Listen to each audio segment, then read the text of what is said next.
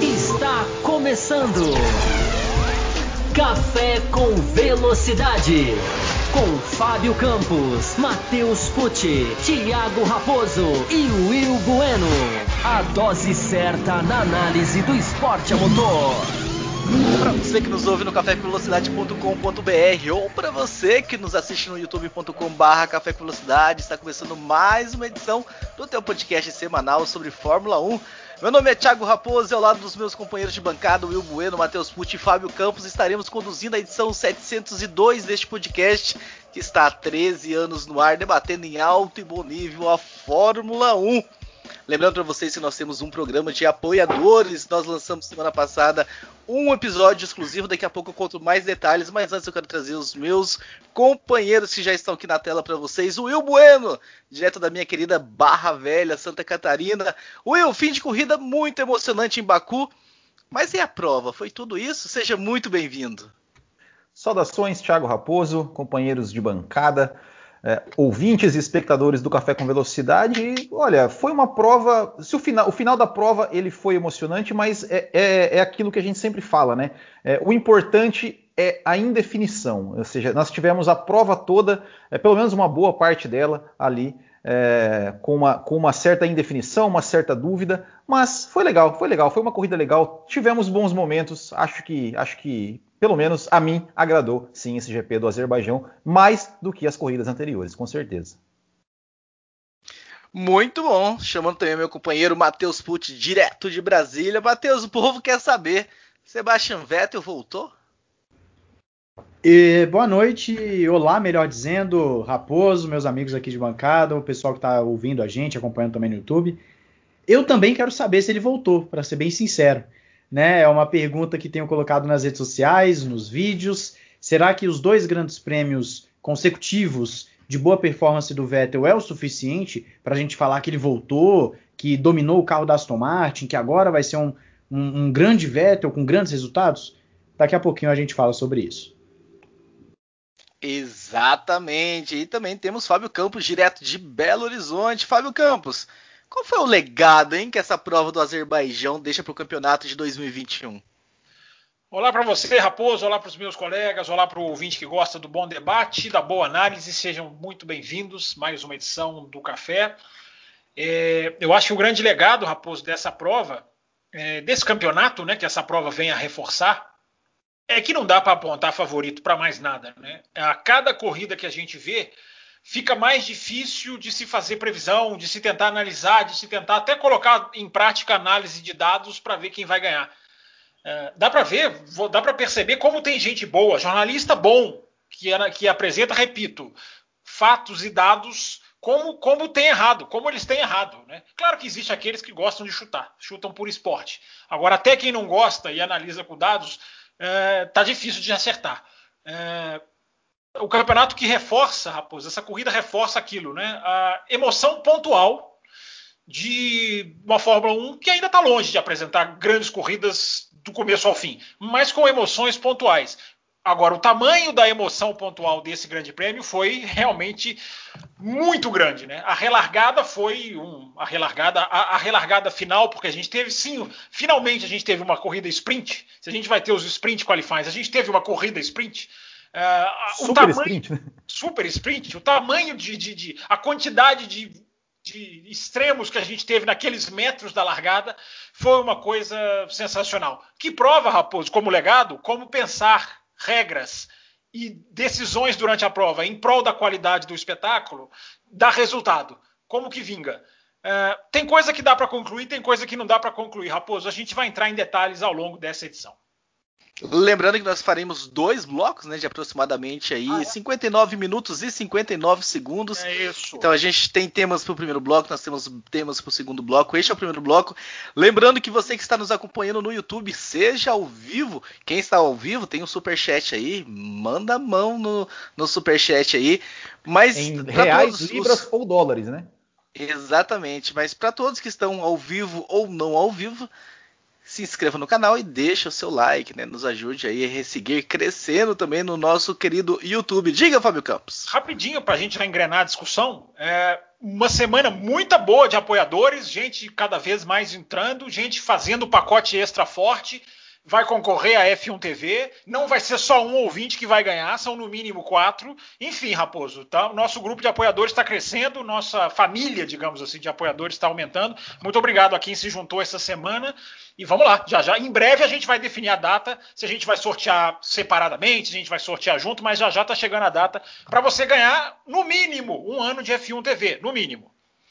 Só, só Exatamente, nós Diga, Wilber. Só, só, rapidinho também, para relembrar que a gente falou semana passada sobre o novo site do café. A gente teve aí alguns, teve que fazer mais alguns ajustes técnicos, então o site novo ainda não está no ar, mas esperamos que na próxima edição já esteja, já, o site novo já esteja totalmente no ar, completo e lindo para vocês. Legal, Will. Eu espero que esteja no ar nesta semana, porque eu paguei um boleto hoje lá de tudo mais, então a gente já vai conseguir fazer o nós já vamos conseguir fazer um redirecionamento de domínio é. e tudo mais. Então... O que eu então quis dizer, no programa da semana mesmo... que vem, já esteja no... no... Ah, Se tá. não tiver, vai, alguém vai pedir Mas... reembolso aí. A URL é a mesma, cafécomvelocidade.com.br. A gente só muda o direcionamento. Vocês param de cair no site que vocês caem hoje quando entram com essa URL, URL vão cair no novo site. Como é que a gente fez esse pagamento? Nós temos esse programa de apoiadores, nós temos um monte de ouvintes que veio nessa com a gente, então lá mensalmente ah, colaborando, tem as suas quantias lá, nós temos uma, umas faixas de, de, de apoio, Fala cada faixa dá. Fala as faixas de cabeça aí, vamos lá. Nós temos aí o, o, o, Café Expresso, acho que é Expresso, curto. Já Os errou. nomes eu não sei. Já errou, já, já errou. errou. Café já com leite. Isso. O cappuccino, cappuccino e o extra forte. E o extra forte. É isso aí. Exatamente. Então você escolhe lá qual faixa que você quer entrar, café com leite, cappuccino ou extra forte. Cada uma dessas faixas tem a sua recompensa. Para mais detalhes, apoia.se barra café com velocidade. Mandando um abraço todo especial para a galera do High Speed TV que está sempre com a gente canal do YouTube aí, pessoal que produz aí conteúdo muito legal durante a semana e final de semana, dando uma cobertura para o automobilismo nacional. Sigam também High Speed TV. E vamos começar a falar de Baku, vamos começar a falar dessa prova que teve realmente um final aí bem, bem interessante. Mas uh, o Will Bueno. Antes da gente falar da corrida, não sei se vai ser um anticlímax para vocês, mas tem e-mail aqui pedindo isso, né, do Danilo Bezerra, né? Dizendo o seguinte: Jamais a FIA. Um e-mail será anticlímax. A FIA precisa estudar uma forma. Os cortes continuam, vocês percebem. A FIA precisa estudar uma forma de evitar esse tipo de anticlímax na hora H da classificação. Ficamos com um gostinho de que quero no sábado, poderia dar uma oportunidade de mais voltas em situação, mais uma situação de bandeiras vermelhas na classificação. Mais uma vez, o Alonso agora até falando, né, de que a, no, quem causa bandeira vermelha não poderia largar na mesma posição, coisa que nós já vimos debatido em programas anteriores, o Will Bueno, e aconteceu mais uma vez, dessa vez em Baku. Olha, eu, eu, eu já, já falei aqui, né? Para mim, o, o, o, melhor sistema seria que o Q3 fosse feito um volta única, volta lançada um de cada vez. Mas já que não é feito, é, tem, tem aquele ponto assim, eu acho que, que pode ser justo a, reivindicação do Alonso, do cara que fez a bandeira vermelha é, e causou a bandeira vermelha, perde sua volta, mas também eu fico pensando, poxa, o cara, todo mundo sabe, né? A pista está melhor no final, vai melhorando com o tempo, mas, né? todo mundo tem o mesmo tempo para ir para a pista no, tentar fazer o seu tempo. Se todos deixam para fazer né, no, no, no, final, é um risco que se corre e é um preço que se paga. É, enfim, é, é, é, é chato para nós, mas faz parte do jogo. Começando pelo sábado, então, Fábio Campos, a nossa análise aí. Você, eu sei que você é a favor dessa classificação, você gosta da emoção que ela traz, mas essa questão das bandeiras vermelhas não era algo tão recorrente, né? Acabou é, caindo aí em Mônaco, caiu, caiu, agora também em Baku, de, quase que na sequência aí de, de, de, desses acontecimentos. Mas não era algo tão recorrente. Você acha que precisa realmente se estudar, pensar e dedicar-se um tempo para isso, para algo que não acontece tanto assim? Como eu acabei de falar na abertura, né, Raposo? Regras em prol do espetáculo. Vide relargada parada, vide parar a corrida, faltando quatro voltas sim.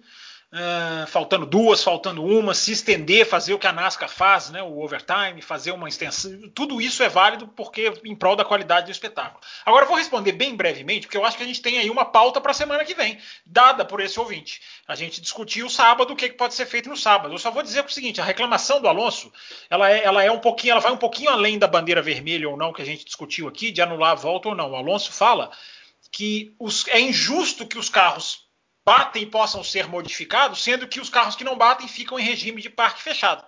Mais um elemento para discussão que eu repito. Como eu quero chegar no domingo rapidamente, eu dou essa resposta breve, na esperança de que semana que vem a gente já tenha uma, um pedaço de pauta para cavar, porque não tem corrida no próximo final de semana. E aí, Matheus Pucci, então chegando no domingo, nós tivemos uma prova no domingo uma prova sem grandes emoção até de, de, de, determinado momento, até que os pneus da Pirelli começaram a se entregar, primeiro com o Lance Stroll, causando a entrada do safety car, depois com o Max Verstappen, né, que calhou na, na bandeira vermelha, numa relargada e tudo mais, parada, o que a gente viu, o que aconteceu, a gente, todos que estamos aqui acompanhamos isso, né? E o Abel Pereira pergunta para você, Matheus Pucci, a, a, Pirelli já previa que havia esse estouro de pneus, já que escolheram a gama de mais macia em uma pista de rua que já havia um histórico de estouros no passado, lembrando do Bottas. Eles queriam essa imprevisibilidade? Isso mudou a história da corrida e do campeonato para Max Verstappen. O ouvinte questionando aqui, Matheus, a questão do. Matheus parece que tá, tá fora. Eu acho que ele É, caiu. o Matheus ele tá travado ali. Então eu passo essa pergunta para você, Will Bueno. Tá, de, de, deixa, deixa eu tentar ver, ver aqui o, a, a questão técnica. É, bom, ele, não, ele, ele não, não falou nada, mas olha, é, a, Pirelli, né? A Pirelli não deu, não deu nenhuma, é, digamos, nenhuma resposta assim oficial. Pelo menos, pelo menos até onde eu vi, não deu nenhuma resposta oficial falando sobre isso, falando que poderia ser alguma, alguma coisa até externa. É, porque assim, a gente, é, pelo, pelo menos o que, o que eu vi ali, teve, não, não foi assim, né, um, um estouro, né, é, não, não, teve uma coisa que, que teve digamos, o pneu foi desgastando, desgastando, desgastando e já estava crítico e aí o pneu não resistiu. É, pareceu, é, foram, foram, é, não sei, não sei se tem, se tem muita diferença entre, entre estouro e furo, né? Uh, mas a Pirelli não deu nenhuma, nenhuma, nenhuma resposta. Acredito que pode até ser por algum fator externo. Uh, mas, mas é, é, é, é, também que eu falo, assim, faz parte do jogo. Ou seja, as, as equipes sabiam que, que, aquele, que aquela gama era mais, era mais, era uma gama mais macia escolheram a estratégia de uma parada só. Né? O Stroll largou com pneu mais duro. Foi o único que largou com pneu mais duro, inclusive, deu ali 30 voltas e o pneu não aguentou. E, né, e, e os demais mantiveram a estratégia do pneu mais duro e tudo mais, né? E, mas assim, é, eu não sei se, se, é tão problema assim, né? Dois, dois, dois carros apenas de 20, né? É, ter ter abandonar por esse tipo de problema. Claro, foi perigoso, né, em ambos os casos, né, porque bateram a altíssima velocidade, é, voltaram para o meio da pista ali, felizmente não foram acertados por ninguém. Mas eu não sei, eu, não, eu sinceramente não vejo assim um, um, grande problema é, dos pneus Pirelli, que, meu Deus, tem que. Eu vi muita gente reclamando da Pirelli e tudo mais. Enfim, eu acho que isso faz parte da corrida. Isso, faz, isso, isso é, é um dos, dos ingredientes que fazem parte da corrida. Faz parte, Fábio Campos, um pneu estourando numa reta mais de 300 por hora e o, o piloto se chocando.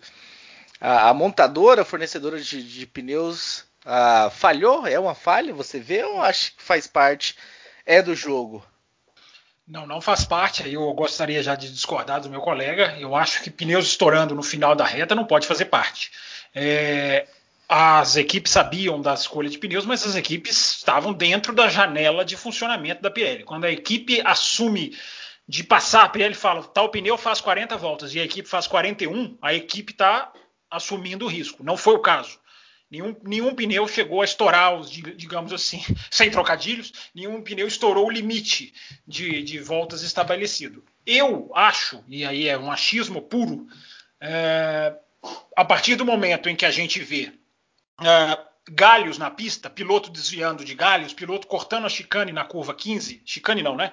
Cortando ali para dentro da zebra, a curva 15 não é uma chicane, aliás, a curva 15 é uma das curvas mais difíceis do campeonato.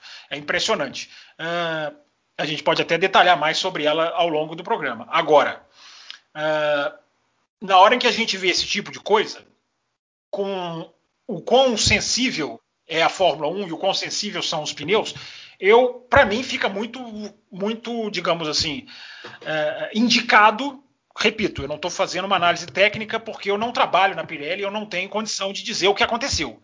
Mas eu suspeito que foi detrito, até por causa do rádio da Red Bull para o Michael Masi. Aliás, que valiosos são essa, que valiosa é essa nova demonstração da transmissão de colocar ali as, essas conversas, né? Muitas delas para inibir a pressão absolutamente desnecessária que chefes de equipe fazem, vídeo rádio no caso da McLaren reclamando do Tsunoda, né? Não, Tsunoda não reduziu né, na bandeira amarela e a resposta do Michael Masi implacável, também provavelmente já sabendo que vai para a televisão, né? O Michael Masi vira e fala: ninguém reduziu. Não adianta vir com o cruzar acusar o Tsunoda porque ninguém reduziu. Aliás, isso é um problema grave. Só esse parênteses, viu, Raposo? Pilotos não reduzindo para dupla bandeira amarela. Porque há uma diferença entre bandeira amarela e dupla bandeira amarela. Na regra, bandeira amarela é atenção, fique atento. Dupla bandeira amarela é prepare-se até para parar o carro se for necessário. E os pilotos estão ignorando. Né? Há sete anos atrás, um piloto morreu muito rápido em bandeira amarela. Chuva, sim, chovendo, mas muito rápido em bandeira amarela. Então fecha esse parênteses, Raposo, para arrematar a questão dos pneus, como eu, como eu disse, não acho que pode fazer parte do jogo, não pode ser tratado como normal. O perigo da batida do Stroll e do Verstappen é enorme, embora as batidas não tenham sido visualmente marcantes, mas o risco ali foi enorme, porque se o carro, por exemplo, sobe e o carro pode subir, porque o pneu pode destruir a asa, é, aí fica, vira outra história. É muito perigoso o que aconteceu, não pode acontecer, a Pirelli tem que ser cobrada, tem que ser questionada. Agora, é, a, a, mim me parece, até por uma imagem mostrada exclusiva pela Sky da Inglaterra, que colocou lá uma câmera filmando o carro da, do Stroll chegando, me parece aquele tipo de corte que, que, que, que é, é, é, quando o pneu solta, né, do, do, do, ombro interno, digamos assim, do pneu, é normalmente o que a gente vê quando é detrito. Mas eu repito, eu vou falar pela terceira vez. Eu não posso falar como especialista porque não sou. É apenas uma impressão. Mas quando eu vejo galhos na pista e piloto desviando de galhos na pista, eu não posso descartar essa possibilidade. Eu acho que ela é real, Raposo. Então, mas só, só para eu, eu falar, assim, é, é normal, é, é o que eu falei, é normal, sendo que não tem nenhuma informação de que teve algum problema com a Pirelli, né? Ou seja, eu também achei que, que, que, foi uma, uma é, casos, é, casos casuais, né? Por mais, por mais assim que foi ali o, o, algum galho, alguma coisa, algum direito, não, não foi uma coisa que assim, o pneu estava lá na janela de 40 voltas, estava desgastado e estourou. Não houve um estouro, houve furo. Né? E furo pode não ter sido problema do pneu, pode ter sido realmente alguma coisa. Né? É, é, é, isso que eu, que, eu, que, eu, que, eu, que, eu, que eu quero deixar claro que, que foi o que, eu, né, o que, eu, que eu queria colocar no ponto. E daí o Hugo Lopes Montinho, né, fala, fala pessoal, agora vendo de trás para frente a corrida, a Red Bull não poderia ter ficado mais tempo na pista com os pneus macios, visto que mesmo com o Hamilton tendo trocado, eles ainda tinham pace mais rápido, visto que até o Pérez conseguiu dar undercut mesmo perdendo tempo na parada, né? E aí é estratégia, né? Não sei se vocês concordam comigo, mas assim, a, a janela da Pirelli dava de que a quantidade de voltas que restavam eram voltas que, que o pneu aguentaria, né? Então você confia na informação que a montadora te entrega. E se fazia mais uh, sentido ali mar, marcar o Hamilton naquele momento e de repente não correr o risco dele esquentar o pneu e voltar, andar mais rápido e, e não conseguir, né? O Verstappen não conseguir essa ultrapassagem, voltar à frente. Então realmente é, é trabalhar com a informação que a Pirelli passa. Então Poderia, agora que a gente já sabe o que, que aconteceu, a corrida já passou, o pneu já estourou, tá? Poderia, mas ali no momento, o que, que você tem nas suas mãos? Você tem um dado que a Pirelli te entrega, e o que a Pirelli entregou para as equipes mas, foi mas que. é isso, né, Raposo? Você tem o, o, desgaste dos pneus em tempo real. Ao contrário daquele gráfico que, tele, que aparece Sim. na televisão, que é horroroso, de percentuais. Péssimo, péssimo, péssimo, péssimo, Ele só não é pior do que o gráfico que vem na sexta-feira e no sábado, no, ou no, FP, no fim do FP2 ou no fim do FP3. Aquele gráfico que desenha o grid, que desenha o suposto grid, aquele gráfico, ele, eu, eu printo aquele gráfico e sempre confiro com a classificação. Não, não acerta mais do que 3. E se a gente for contar que o Mazepan é vigésimo, não acerta mais do que 2. É, então são horrorosos esses gráficos. Agora, as equipes têm informação mais fiel do que o gráfico. Elas estão vendo o, o, o, a linha cair. Então, a gente dizer poderia ter ficado mais. Oi? Estou te ouvindo. Pode, pode, pode continuar. O que entrou a sua voz aqui deve ter sido uma coisa técnica, eu achei que você estava chamando. É, só, mas enfim, eu estava dizendo isso. As equipes estão vendo até onde o pneu vai. E, e o, o undercut era perigoso mesmo é, no Azerbaijão. Então, se alguém já parou, é, parar para cobrir era mais do que recomendável. Né?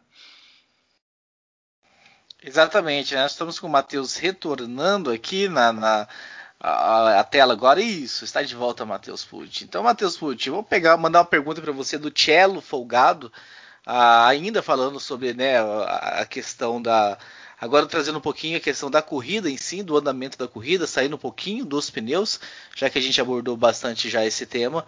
O Cello fala o seguinte: Olá pessoal do café, só respondendo ao Raposo, folgado é o meu sobrenome mesmo, então tá bom, Cello. Ah, tá tudo certo. Que corrida o DRS no meio da reta para frente trouxe uma pimenta, hein? Mas com o erro do Hamilton, podemos dizer que o Max já está tendo sorte de campeão, assim como vimos o Hamilton ter várias vezes. E com o primeiro lugar do Pérez e o segundo do Vettel, podemos dizer que já se adaptaram melhor ao carro? Pelo menos acho que o Vettel e o Pérez tiraram o peso das costas. Vamos falar um pouquinho mais, começar falando da questão do DRS, o Matheus Pucci, que, segundo o Cello Folgado, deu uma pimentada à prova. Foi assim mesmo que você viu? É, primeiro eu quero só pedir perdão aqui, que eu tive um probleminha técnico, minha internet caiu e, e demorou um pouquinho para voltar, eu não consegui nem escutar o que vocês estavam conversando aí sobre os pneus. Mas voltando aqui à pergunta do nosso ouvinte, uh, o DRS ele fez aquele papel que eu acredito que ele tem feito toda a corrida, que a gente já fala aqui várias vezes. Ele aproxima os pilotos, permite ultrapassagens, talvez tenha tido menos ultrapassagens do que o, o, o esperado ou o que tivemos em outras oportunidades, mas eu não consigo falar nada de especial do DRS para ser bem sincero, a não ser que na perseguição Hamilton-Pérez o Hamilton não conseguia, de, um, de alguma forma, ultrapassar o Pérez. Ele não, não chegava, perdia no segundo setor, então é, o DRS não era suficiente para poder fazer com que o Hamilton ultrapassasse. Eu não, eu não consigo ver, não sei se os meus colegas têm a mesma opinião que eu, mas eu não consigo ver nada demais no DRS para essa corrida, não. Para ser bem sincero, eu acredito que foi o papel normal que ele desempenhou em todas as corridas. E a, a pimentada, entre aspas, na verdade, para mim, foram as bandeiras vermelhas, que acabaram é, as bandeiras vermelhas não, né? Teve a bandeira vermelha do Verstappen no final e teve aquele safety car do, do Stroll, que acabou também ajudando um pouco a juntar o pessoal. O Vinícius Colsende, Will, manda para você. Se o Leclerc tivesse DRS na última ultrapassagem, o Gasly conseguiria fazer aquela manobra? Olha, eu, cara, o Gasly, ele para mim assim, ele, ele a, além do pódio, né, ele foi é, um, ele foi um cara assim muito, é, é, digamos, o, o, grande defensor, vamos dizer, do final de semana, porque primeiro ele defendeu, né, muito bem do Sebastian Vettel ali na, na relargada, né, quando o Vettel passou passou o Leclerc, é, passou o Leclerc e depois defendeu assim de forma sensacional é, com com é, a, a, manobra do Leclerc, chegou a ser ultrapassado pelo Leclerc, né, com, com o DRS, não, estava sem DRS, né, ou não? Estava com DRS, o Leclerc quando passou, estava com DRS. E, e, o Gasly, e o Gasly é, de, deu o troco e depois eles ficaram. Eu, eu, acho que não faria diferença, não. Eu acho que o Gasly, ali naquele, naquele momento, naquele segundo setor de DRS, eu acho que não faria diferença, diferença não. Acho que o Gasly ele conseguiria, conseguiria, teria condição de se manter na frente, assim, assim, como ele se manteve, porque ele tomou a linha de dentro, né? Então eu acho que, que seria, seria, talvez o resultado seria o mesmo naquele, naquele, naquele, naquele momento. Decepcionou menos o Fábio Campos a influência do, do, do DRS nessa etapa, já que a gente já esperava que seria um festival e tudo mais. Foi menos do que você talvez estava preparado? Ou uma expectativa que você tinha em cima dele? Ou foi o que você esperava mesmo? Raposo, o próximo Grande Prêmio é o da França, né? Então a gente vai ter muito para falar sobre esse assunto no próximo Grande Prêmio. E limites da pista também, né? É verdade. Eu concordo com o que o Matheus falou. Eu acho que o, que o que o legal foi ver a bandeira amarela juntar o pelotão. É aquilo que a gente sempre fala aqui, né, Raposo? De vez em quando aparecem uns boboquinhas no YouTube, né, que não conhecem o café, enfim, não estão abertos à discussão e, e, alguns são exceções, claro que a grande maioria entende o que a gente está fazendo aqui é, e vem falar da discussão que a gente, né, que a gente tem que aceitar, enfim, a gente não aceita e a gente e esse grande prêmio para mim reforçou. É, o segredo da Fórmula 1 é juntar o pelotão, não é abrir asa, é você ver com o pelotão junto com as primeiras ultrapassagens, a do Hamilton sobre o Leclerc, não tinha o DRS, Uh, depois do, do, do, Pérez na relargada não tinha. A briga final, que a gente pode até falar sobre ela, aí sim, a briga belíssima do Gasly com o Leclerc também não tinha, enfim. É, é, juntar o pelotão, Raposo. Isso aconteceu. Quando a Fórmula 1 junta o pelotão, ela tem as emoções pontuais. Se ela soubesse fazer isso com um pouco mais de, de, de digamos assim, aprimoramento, uh, eu acho que as corridas seriam bem melhores.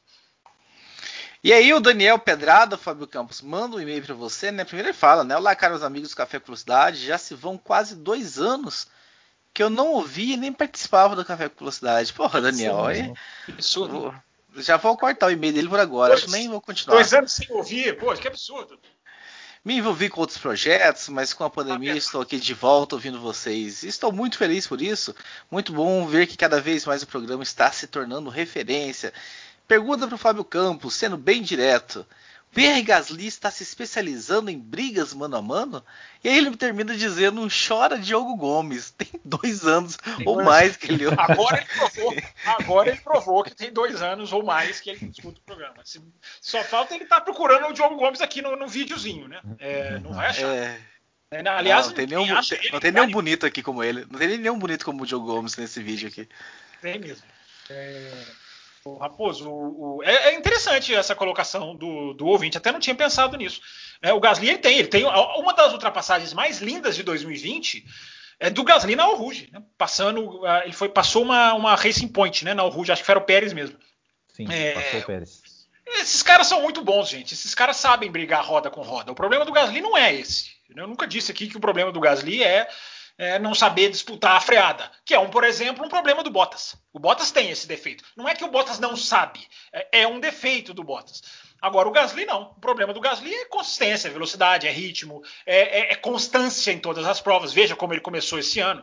Muito mal. O problema do Gasly é esse. Agora, o saldo do e-mail do ouvinte é válido. O Gasly na AlphaTauri é um piloto respeitável. Ele anda, ele rende bem com a equipe, ele puxa. Né, ele é, é, é, é, sem dúvida nenhuma é, é, é, um piloto elogiável. Não há, não há o que continua para mim não sendo piloto para a equipe grande, mas é um piloto que se tornou subiu de status. Não há como negar. Não há como negar.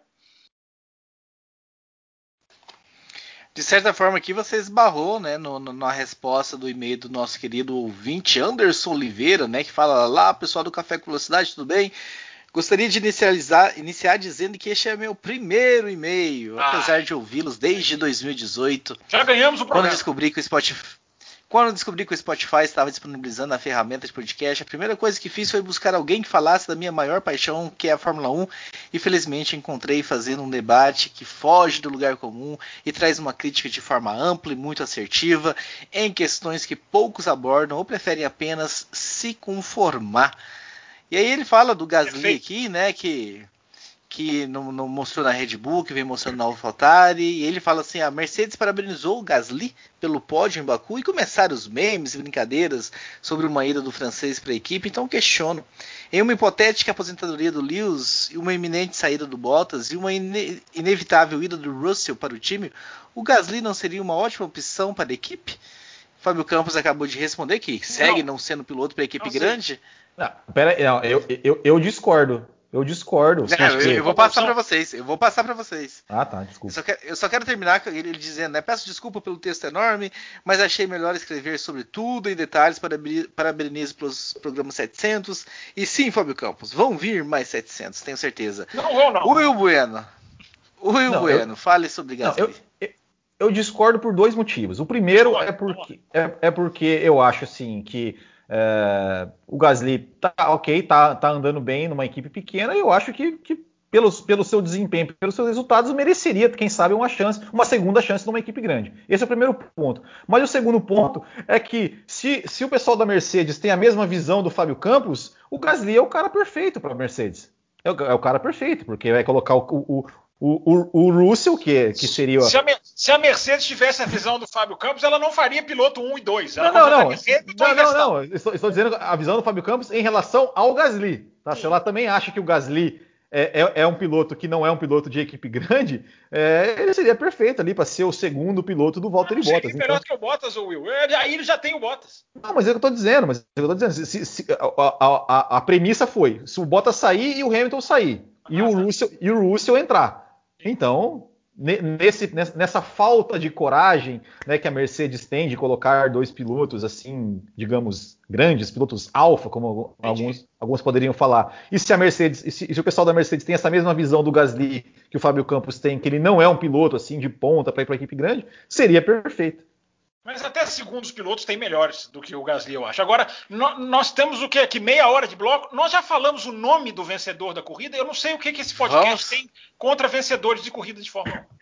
Vamos falar, vamos falar dos vencedores, com certeza vamos falar dos vencedores agora, inclusive porque o Guilherme Fernando Ferreira da Silva ele teve a coragem de mandar um e-mail pra gente às 21 horas e 27 minutos, em cima da hora, gente. O programa começa às 21 horas e 30 Esse é folgado, hein? Um é folgado no nome, esse é folgado no Mas aí ele começa o e-mail dizendo assim: Fala, meus amigos do café. Ah, ganhou, este é tá? meu primeiro e-mail. Este é meu primeiro e-mail a vocês. Ah, não, já, já, é... já tá perdoadíssimo, pode mandar 932. Já ensaiei enviar algumas vezes, porém apenas agora criei coragem na cara e pretendo adicioná-los com mais frequência. Abaixo irei repassar né, os assuntos e eu vou lá no assunto Verstappen, que ele traz e diz o seguinte: na corrida de ontem em Baku, um pouco antes de o Verstappen abandonar a corrida por falha no pneu, eu estava com a minha irmã ao lado e falei para ela: faltam algumas voltas, aproximadamente seis. O Verstappen nas últimas cinco voltas fez três fast laps, está forçando demais os pneus. Pode ser que sofra do mesmo problema do Stroll. E não deu outra assim que entrou na reta, aconteceu o acidente. Aí foi taxado de boca maldita, entre os outros adjetivos. Vocês acham que o Verstappen poderia ter administrado aqueles 4 segundos de vantagem de maneira melhor na reta final da corrida? O problema do pneu teve a ver com o estar fazendo voltas rápidas em cima de voltas mais rápidas, com o pneu já em fase final de, de vida útil, dentro da corrida, Matheus Pucci? Acredito que não. É, eu não ouvi, como eu disse, o que vocês falaram sobre os pneus.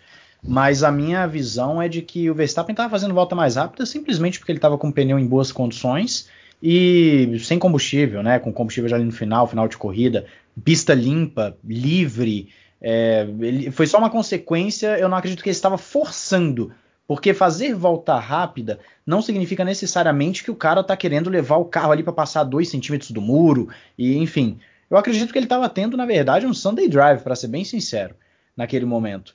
E ainda mais se tratando das informações que estão saindo, que foram os mesmos pneus Stroll, Verstappen, o do Hamilton que foi visto com um, um furo, um furo não, uma é, um possível ali, um possível rasgo, né, para poder depois estourar. Eu acredito que é mais uma falha do pneu mesmo.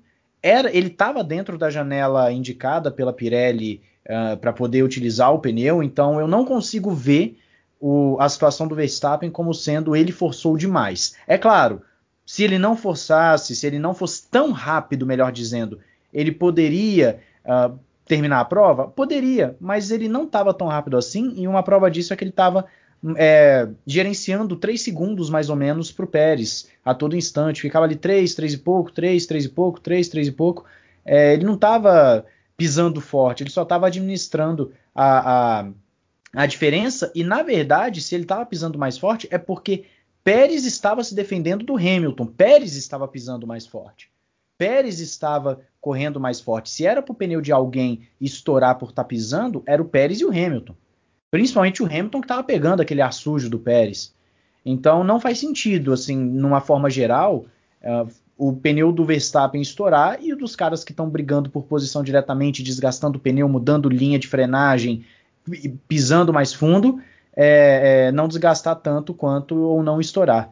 Então, na minha visão, é isso. E para ser bem sincero, eu vou contra o que o, o Isola lá, Isola tem falado uh, da Pirelli e acredito que sim, foi um defeito de fabricação. Não acredito que tenha sido os, os detritos na pista. E, e, foi um realmente um azar aí do Verstappen e do Stroll que fazia também uma boa corrida, diga-se de passagem. Fábio Campos, para trazer então o vencedor da corrida, já que você quer falar dele, nós queremos falar sobre ele. Mas antes eu quero só. Ele, ele levantou a mão. É só falar rapidinho, eu levantei dos pneus. É, eu acho que tá havendo uma, uma, confusão, que eu acho que achar que o, que o problema dos pneus foi por desgaste. Não foi. O que quer que a Pirelli venha dizer, e eu acredito, repito, o Matheus estava fora do ar, eu repito que eu acho que a, a hipótese do, do, do, do detrito é, é plausível, porque tinham galhos na pista, Matheus, a gente viu uh, em outras curvas. Uh, o que quer que a Pirelli venha dizer, detrito ou não, lembrem-se do rádio da própria Red Bull para a FIA, para o Michael Masi. Não houve nenhum sinal de, de, de, que o pneu ia estourar. E esses pneus dão sinais, eles têm sensores ultrassensíveis. Nos dois casos. Isso. Então, essa, o acho que o ouvinte que mandou o e-mail está falando: ah, o Verstappen podia ter poupado. Quando você não tem sinal de que o pneu está se desgastando, você não tem por que poupar. Isso é corrida de Fórmula 1 tem que andar rápido. E se o Hamilton passa o Pérez, é o Verstappen, qualquer vantagem era bem-vinda. E o Hamilton estava ali, na traseira do Pérez. Então, cuidado com esse. Ah, ele podia levantar o pé vendo agora. É uma coisa. Na hora da corrida, eu estava ali pensando o tempo inteiro. Se o Hamilton passa o Pérez, vamos ter briga direta. Ou vamos ter pelo menos alguma coisa ali para ficar medindo diferença. Isso tem que ser considerado. Muito bem. Passando agora para o vencedor, mas antes de passar para o vencedor, eu quero só chamar a atenção de que nós temos 71 pessoas nos assistindo agora ao vivo no YouTube, hum. mas apenas 54 likes. Então essa matemática Ou seja, não está 17, fechando. 17 não estão gostando. É só é simples, raposo. É, é mas aí tem um botão. Não estão aí tem um botão de tem um botão de dislike que só é. tem uma até agora. Então pode clicar duas vezes, inclusive, né, raposo? É. Isso, clica duas vezes se você não estiver gostando que, que não, não, tá gostando, nos ajuda aí. Vezes. Isso reforça, reforça o seu desgosto. O Will Bueno, Michael Knopak mandou o seguinte: Pérez e Vettel. Falando do Pérez e do Vettel, eles sempre comentaram que precisavam de cinco corridas para se adaptar. O resultado final foi um acaso de vários eventos, mas os dois melhoraram. É, é, é, é, o, é o que eu falo, né? É o, o, o pódio de ontem é, é um pódio que não existiria para muita gente, né? Muita gente que já queria, já queria tirar o Pérez da Red Bull, já não queria mais o Vettel na Fórmula 1 e não queria o Gasly na Fórmula 1 em 2019. Uh, e, e, e, com relação ao Pérez, eu acho que, que, pela primeira vez em muito tempo que nós, que nós temos um 2 contra 1 Red Bull contra, contra o Hamilton, né? A gente, a gente sempre tinha 2 é, contra 1 Bottas contra contra uh, Hamilton e Bottas contra o Verstappen, pela primeira vez a gente te, teve um 2 contra 1 Red Bull contra, contra Lewis Hamilton, é, que era esse o papel, é, é, é, esse o papel que a Red Bull é, queria, queria para o Pérez, queria trazer né, para o Sérgio Pérez é, um piloto que pudesse andar ali na frente, que pudesse se meter na briga, que pudesse, por exemplo, ganhar a posição do Lewis Hamilton na estratégia. Ou seja, ele, ele, ele, ele estava atrás do Hamilton é, estava acompanhando o Hamilton a ponto de que ganhou a posição do Hamilton no box e estava é, segurando o Hamilton, ou seja, tirando pelo menos mais é, três pontos ali do Hamilton em, em relação ao Max Verstappen. É esse o papel né, que que, que, a Red Bull eh, espera, né, que, que, as equipes esperam dos seus, dos seus segundos pilotos. Então ele, conseguiu, ele já tinha declarado que ele que ele estava, que ele já tinha estava é, mais confiante né, é, com o carro, que ele já conseguiu ali se acertar com o carro, pegar a mão do carro e, e, e é isso, é, é, isso que se espera, né, de, um, de, um, piloto de Red Bull, um piloto que, que se, se não vai brigar pelo título, porque o Verstappen é o primeiro piloto, é o cara que vai estar tá ali. Quando o Verstappen falhar, é o cara que vai estar tá ali para ganhar a corrida. Inclusive, o Sérgio Pérez é o único piloto da era híbrida que ganhou corridas com duas equipes diferentes.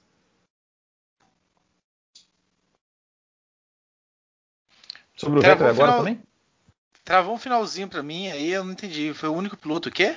Que ganhou corridas na era híbrida por duas equipes diferentes. Muito bem. As... Na falta das estatísticas do JF, temos aqui o nosso querido É, Will Bueno trazendo aqui. Já ia falar Matheus Pucci aqui.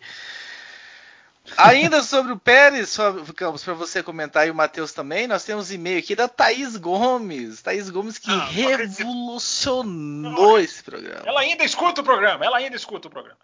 Exatamente. Olá, rapazes, espero que estejam bem. Pérez, Vettel e Alonso agora terão mais confiança e podem melhorar suas performances? A cobrança em cima deles vai ser maior do que já era? A corrida foi boa, em parte, devido aos problemas dos pneus do Stroll e do Verstappen. Agora, pensando friamente, dá para ficar tranquilo e feliz com uma corrida dessa, já que as surpresas surgiram a partir de um problema perigoso na Fórmula 1, os pneus estourando do nada? Fiquem bem, se cuidem. A Thaís sempre muito agradável. esse, esse, não, sempre, mas esse fiquem bem, se cuidem dela. Fala que não parece assim. É, eu volto em dezembro. Eu, eu reapareço em dezembro. Fiquem bem, fiquem bem, se cuidem. Em dezembro eu apareço. Ela sumiu, nós estamos brincando com ela porque ela sumiu. O Raposo, ela coloca um monte de coisa interessante aí. Não sei qual que você quer que eu comece. Mas como nós estamos no Pérez, vamos, vamos começar pelo Pérez, né? É, eu acho o seguinte, até coloquei ele no meu Twitter nessa tarde. É, o efeito até que ela coloca no e-mail dela de do que pode acontecer daqui para frente, isso envolve o Vettel também, é sem dúvida um efeito, é o efeito bola de neve, né? Que ele pode ser ruim, vamos falar isso quando a gente for falar da Mercedes especificamente, e pode ser bom, pensando nesses dois pilotos, nos três pilotos do pódio, né? A gente pode até dizer. É, esse, este resultado do Azerbaijão pode sim ser um ponto de virada no sentido do piloto entrar na pista no final de semana seguinte é, com total confiança, com, com, outro tipo de abordagem, outro tipo de psicológico, né, outro tipo psicológico de uh, encarar um final de semana. Dito isso, é, eu acho que é o seguinte: tecnicamente, eu ainda não acho que dá para cravar. É muito. É, esse Grande Prêmio, Raposo, ele é muito bom para separar emoções de análise. Né? Ah, principalmente pelo final e pelos personagens envolvidos, dá para ver claramente que o, Sérgio, o, que o Sebastian Vettel é, basta vir com cabelo diferente, é eleito o Driver of the Day. É, há, um fator, há um fator. Oi? Ele tava com cabelo diferente? Não, mas ele é só o mínimo que ele precisa. Ele veio com um cabelo diferente na pré-temporada, porque o cabelo dele não apareceu na pré-temporada. Então ele, ele, ele, ele, ele já mudou o penteado. Mas independente de penteados, é, eu, eu, eu, percebo uma tendência em votar no Vettel para Driver of the Day, piloto do dia. Mas enfim, isso aí é votação de internet, não, não, não cabe a discussão aqui.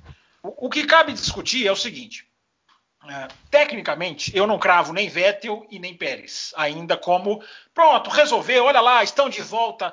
O Pérez ainda tem um problema em qualifying para ser resolvido, embora em corrida eles venha de dois grandes prêmios muito bons. Grande prêmio em que ele ganhou posições. Né? Eu falei semana passada, eu acho que foi lá no Loucos por Automobilismo, da, dos resultados herdados de Sainz e Norris em Mônaco. Uh, aí já vieram me perguntar, mas o Pérez foi herdado também?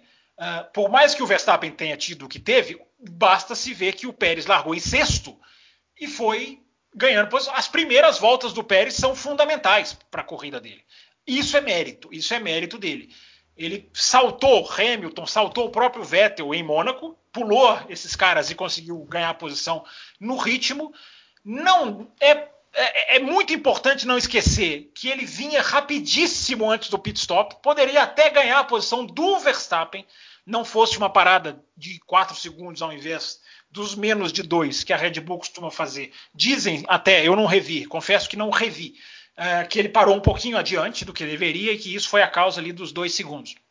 É, independente disso, ele vinha, se o pit stop dele não demora quatro ao invés de dois, ele poderia brigar até com o Verstappen. Então eu estou dizendo isso para dizer que tem mérito, claro que tem mérito na atuação do Pérez. Agora, Vettel e Pérez corridas em circuitos de rua, embora um circuito de rua com R, U, A minúsculo e o outro circuito de rua com letras garrafais e maiúsculas, embora universos diferentes, mas dentro de uma mesma galáxia, uh, agora voltam as piadas. Foi horrível, foi horrível. Uh, agora voltam as. O senhor está muito Rapaz, filosófico hoje. Uh, é, eu não sei se o universo. Eu devia ter dito galáxias diferentes dentro de um mesmo universo. Nossa. Então, vai pro título. É, variáveis, variáveis foi pro título do programa passado. Vocês não me, vocês não me importunem que eu coloco o universo no título. É, mas enfim, Raposo, para encerrar o comentário. É, circuito de rua aqui, circuito de rua ali. Foi bem, foi bem. Os dois foram muito bem nos dois últimos finais de semana. Agora é curva de alta, é carro na capacidade máxima, é lidar com os pneus de maneira diferente. Essas três variáveis, olha as variáveis aí de novo. É, me, ainda não me fazem cravar. Voltaram, olha lá, calaram.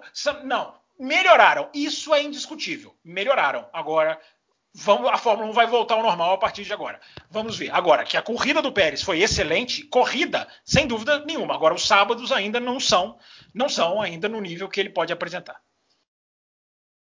Eu tenho mais uma do Pérez aqui para mandar para você, Matheus Pucci, um e-mail. É uma pergunta bem interessante do, do nosso querido Rodrigo Vilaverde, né?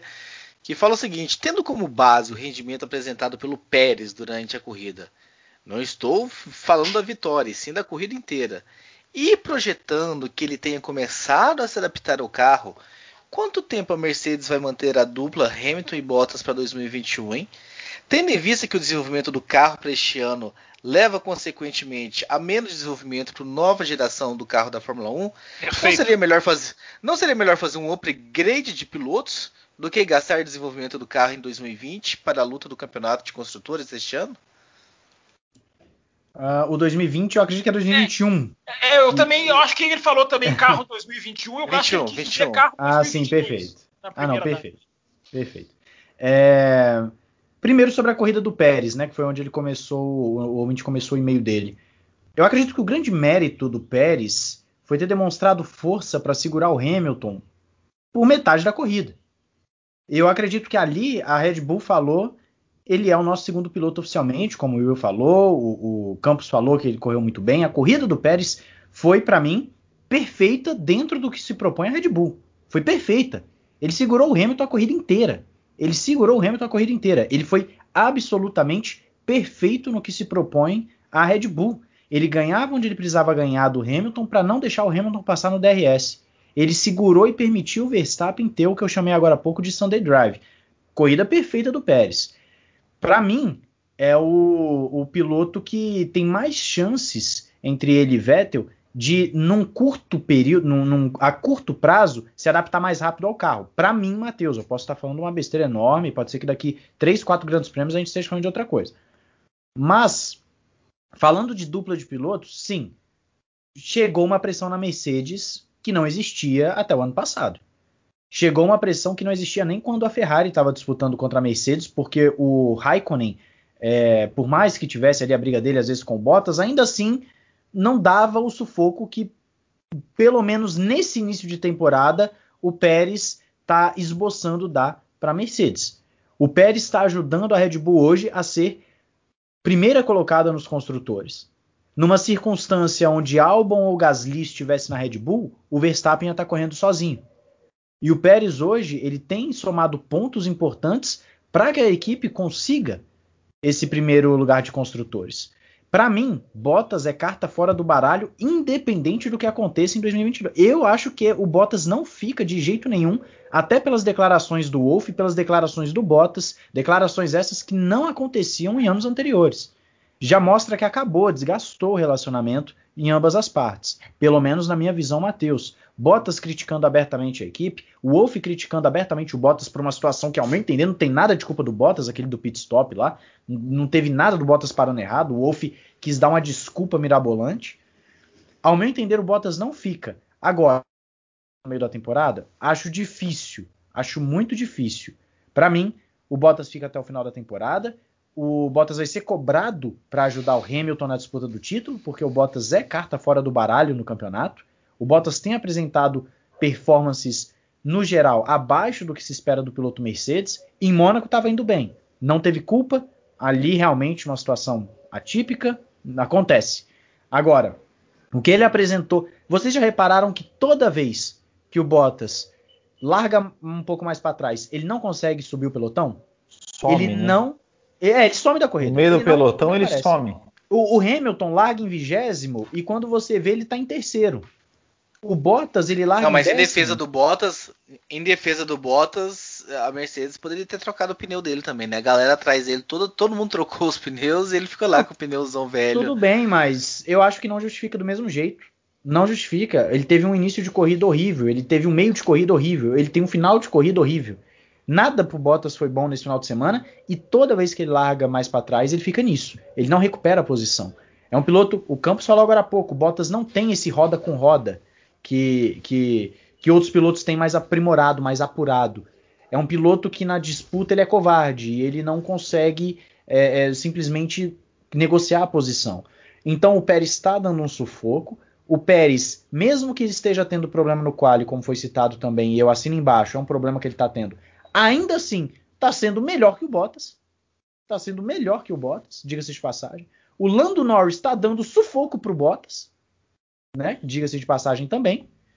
Então, para mim, e aquilo... a sorte dele que o Russell parou, hein, no box. Pois ali, é, né? e, e assim, sorte, ele tomou um passão da Alfa Romeo do Raikkonen, tomou um passão da Alfa Romeo do Raikkonen, e vale dizer que ano passado, eu não vou lembrar se eu falei exatamente aqui no Café com Velocidade, mas eu citei em algumas oportunidades o seguinte: ele perder o vice-campeonato para o Verstappen, se ele perdesse, seria um desastre, seria vergonhoso, porque o Verstappen não tinha carro para bater de frente com a Mercedes. E o Bottas teve que brigar com o Verstappen, porque ele não tem competência para brigar com o Hamilton.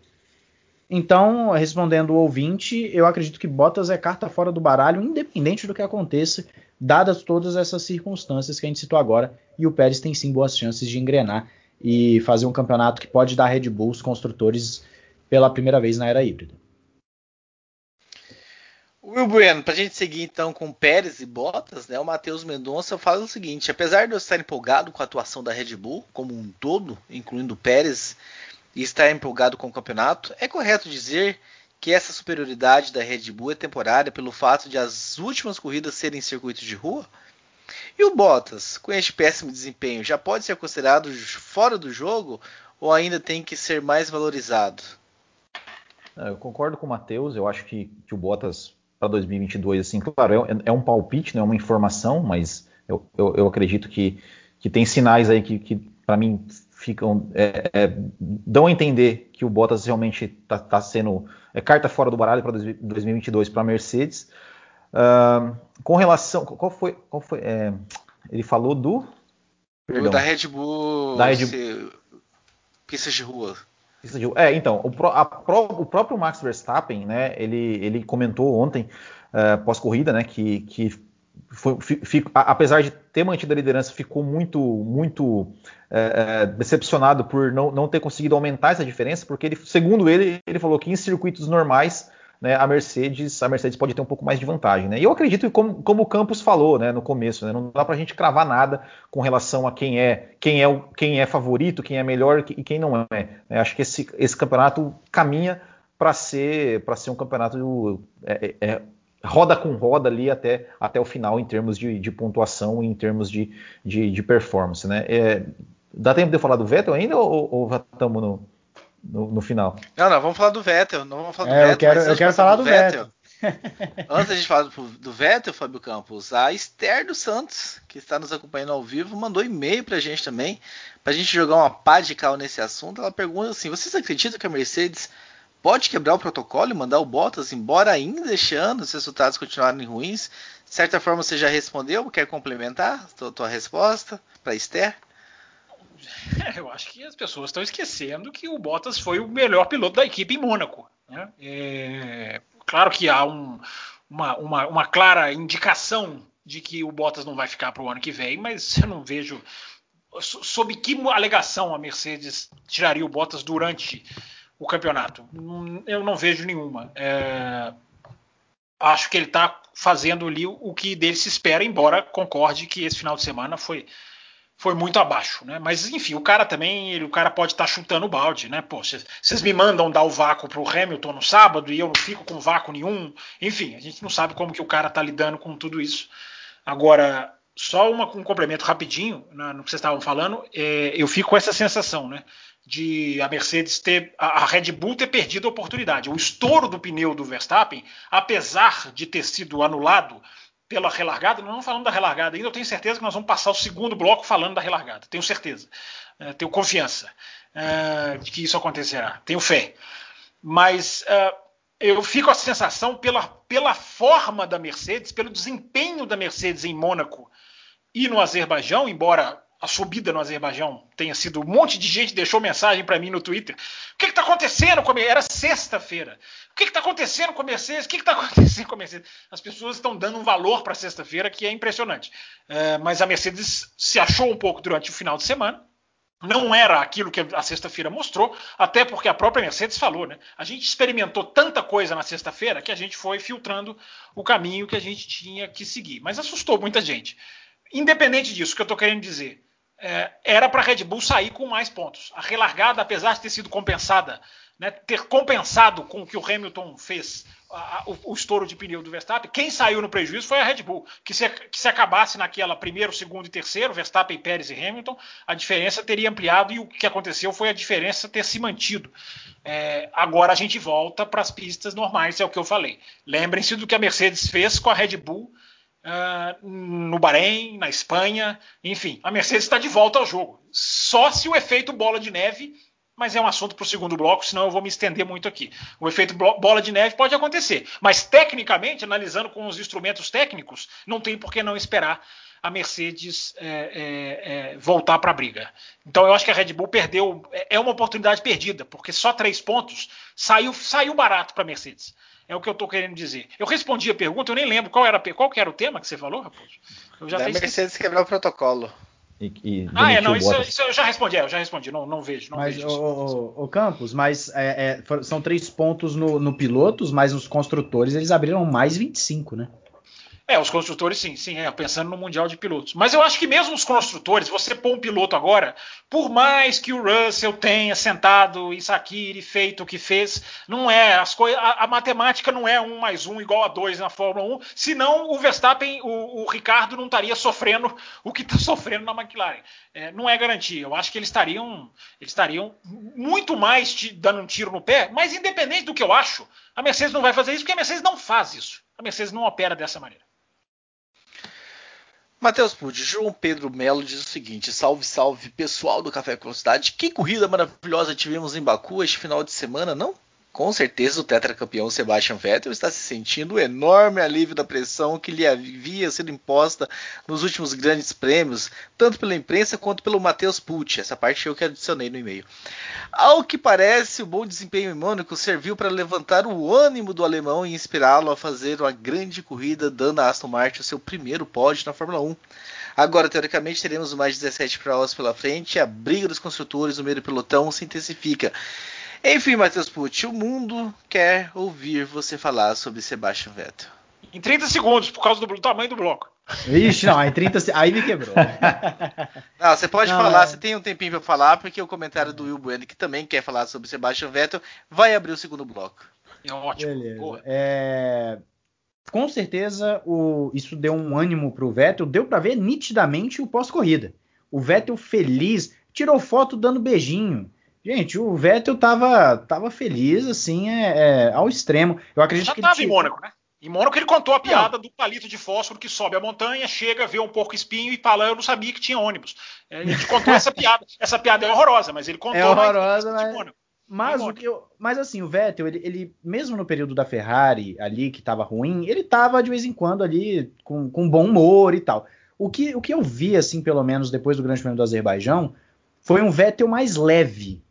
Eu acredito que ele tirou um peso, porque não é só o peso de estar no pódio, é o peso de ter feito uma corrida sem erros. É o psicológico, é o peso, sem dúvida. É o psicológico, é o peso ter, de fazer uma e corrida. E ter ganho o pódio na pista, né? Porque ele exato, passou, fez duas ultrapassagens. Exato. É com, o ritmo, com ritmo, né? Que é o que faltava a ele, né? Exatamente. O, o, o que eu falei no Ressaca foi o seguinte: nós vimos uma corrida do Vettel onde ele gerenciou pneus, teve bom ritmo, fez ultrapassagens, foi perfeito na estratégia, tanto ele quanto a equipe, e tudo deu certo. Foi uma corrida que eu até falei assim, eu classifiquei o seguinte: foi uma corrida de Vettel tetracampeão, um Vettel que vai em direção ao seu objetivo, vai fazendo as ultrapassagens necessárias, buscando cada vez mais uh, uh, a posição, sem cometer erros e mantendo um ritmo forte, gerenciando os pneus. Foi uma corrida de habilidade de tetracampeão. Não foi uma corrida de um Vettel abatido, não foi uma corrida do Vettel 2014, não foi uma corrida do Vettel 2019, 2020, não foi uma corrida do Vettel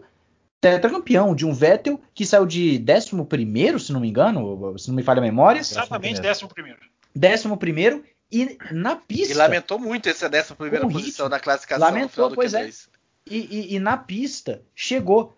Ah, o tetracampeão voltou? Aí eu vou pegar o discurso do Fábio Campos. Eu acredito o seguinte: os dois grandes prêmios consecutivos em que ele teve resultados melhores, em que ele marcou pontos e, e pontos substanciais, eu acredito que pode dar sim essa moral, e com certeza vai dar essa moral, esse ganho de confiança, para ele nas próximas corridas buscar um algo a mais com esse carro da Aston Martin.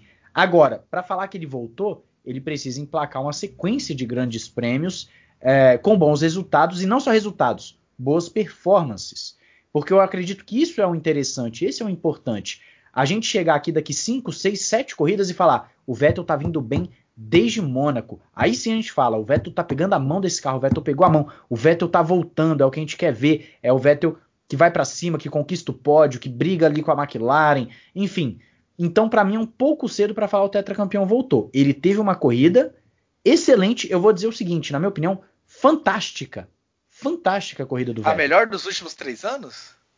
Olha, de uma forma geral, talvez seja. Pelo, pelo tamanho dela, pelo tamanho de sair de 11, de chegar em segundo, de ir com um carro como o da Aston Martin, que não está sendo um carro muito bom nesse início de temporada, eu acredito que pode ser sim colocado como a melhor, ou se não for a melhor, entre as melhores corridas do Vettel nos últimos dois anos e meio. Eu não vou dizer três anos, mas nas últimas duas temporadas e meia, que nem eu estava até brincando com o Will lá no Instagram é, as últimas duas temporadas e meia do Vettel desde a Alemanha 2018. Uh, ah, então, sim, eu acredito que foi uma grande corrida, foi bom de ver, foi legal de ver e espero que ele continue tendo esse resultado agora. Falar que voltou, aí é um pouco cedo porque pode ter sido um momento Raikkonen, um lampejo.